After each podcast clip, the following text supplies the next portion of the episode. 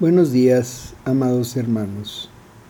El tema de hoy es grandes verdades en pocas palabras en el camino hacia nuestra libertad.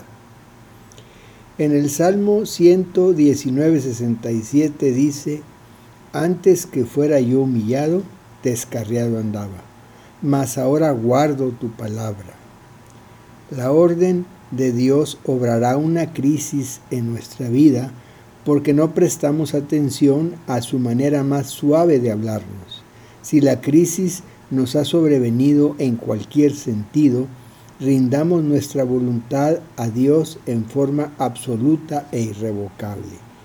En Filipenses 3:14 dice, prosigo a la meta al premio del supremo llamamiento de Dios en Cristo Jesús.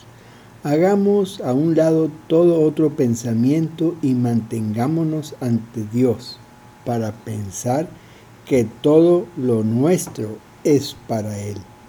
En Lucas 12, 27, considerad los lirios cómo crecen, no trabajan ni hilan, mas os digo que ni aun Salomón con toda su gloria se vistió como uno de ellos. Cada mañana al despertar apoyémonos con confianza en Dios y no nos acongojemos por nuestras necesidades cotidianas, porque el Señor se encargará de ellas. Salmo 145, 17. Justo es Jehová en todos sus caminos y misericordioso en todas sus obras. Para comprender y experimentar esta verdad, debemos estar cerca de Dios y entonces, qué locura es la preocupación. Hebreos 11:8. Por la fe, siendo llamado, obedeció para salir al lugar de recibir como herencia y salió sin saber a dónde iba. Hemos estado preguntándole a Dios lo que Él va a hacer. Nunca nos lo dirá. Dios no nos dice lo que va a hacer, más bien nos revela quién es Él. En 2 de Timoteo 1:12, por lo cual asimismo padezco esto, pero no me avergüenzo porque yo sé a quién he creído y estoy seguro que es poderoso para guardar mi depósito para aquel día. No sabemos lo que vamos a hacer. Lo único que sabemos es que Dios sabe lo que estamos haciendo. En primera de Juan 1.7 dice, pero si andamos en luz, como Él está en luz, tenemos comunión unos con otros y la sangre de Jesucristo, su Hijo, nos limpia de todo pecado. tenemos que aprender a no depender de las convicciones, de los credos, de las experiencias, hasta que, hasta que en lo que atañe a nuestra fe no haya nada entre nosotros y Dios. Juan 6:63 El Espíritu es el que da vida, la carne para nada aprovecha. Las palabras que yo os he hablado son espíritu y son vida. Muchas palabras de la Biblia han sido difíciles de entender para nosotros, pero de pronto las palabras se vuelven espíritu y vida porque Jesús nos habla de una manera muy especial. En el Salmo 27:14, aguarda a Jehová, esfuérzate, aliéntese tu corazón, sí, espera a Jehová. En ocasiones, cuando no podemos comprender ¿por qué no podemos hacer lo que queremos hacer? Es cuando Dios nos trae un tiempo de espera. Tengamos cuidado de no llenarlo, sino esperemos en Dios. En Marcos 10:21 dice, entonces Jesús mirándole le amó y le dijo, una cosa te falta, anda, vende todo lo que tienes y dalo a los pobres y tendrás tesoros en el cielo y ven y sigue tomando tu cruz. Las emociones naturales pueden ser buenas para atraernos a Jesús, pero jamás nos harán sus discípulos. En Efesios 2.20, edificados sobre el fundamento de los apóstoles y profetas, siendo la principal piedra del ángulo Jesucristo mismo.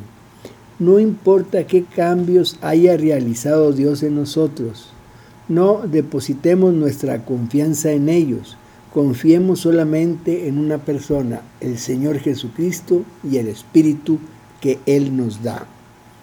En Hechos 1.5, en su parte B, vosotros seréis bautizados con el Espíritu Santo dentro de no muchos días. Todos nuestros votos y resoluciones terminan sin cumplirse completamente porque no tenemos el poder de llevarlos a cabo íntegramente. Cuando llegamos al fin de nuestra capacidad, estamos en la disposición de recibir al Espíritu Santo. En Efesios 1.3, bendito sea el Dios y Padre de nuestro Señor Jesucristo, que nos bendijo con toda bendición espiritual en los lugares celestiales en Cristo. Siempre que recibamos una bendición del Señor, debemos devolverla a Él con un acto de amor en adoración. Apocalipsis 5:12. ¿Qué decían a gran voz? El Cordero que fue inmolado es digno de tomar el poder, la riqueza, la sabiduría, la fortaleza, la honra, la gloria y la alabanza. La adoración consiste en dar a Dios lo mejor que Él nos ha dado. Salmo 23.2 En lugares de delicados pastos me hará descansar, junto a agua de reposo me pastoreará. Aunque estemos en un mundo bullicioso debemos establecer nuestra vida de manera que tengamos tiempos tranquilos con Dios. En Mateo 14, 23 dice, despedida la multitud, salió al monte a orar aparte y cuando llegó la noche estaba ahí solo. La efectividad de nuestra vida pública depende de la profunda convicción y comunión privada que tengamos con Dios. Filipenses 3:10, a fin de conocerle y el poder de su resurrección y la participación de sus padecimientos, llegando a ser semejantes a él en su muerte. Toda disciplina de la vida es con el objeto de habilitarnos para entrar en una relación más íntima con Jesucristo. Recibamos sus bendiciones y conocemos su palabra, pero ¿le conocemos a Él? Salmo 51.2. Lávame más y más de mi maldad y límpiame de mi pecado. La limpieza de mi pecado es integral y completa. En Marcos 9.2. Seis días después Jesús tomó a Pedro, a Jacobo, a Juan y los llevó aparte solos a un monte santo y se transfiguró delante de ellos. Tendemos a pensar que todo lo que nos sucede debe convertirse en una enseñanza útil. Debe convertirse en algo más que una enseñanza. Debe convertirse en nuestro carácter. El monte no es para enseñarnos algo, sino para que seamos algo.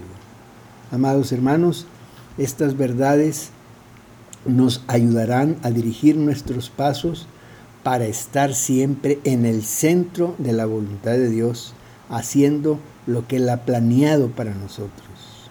Amados, Dios les bendiga.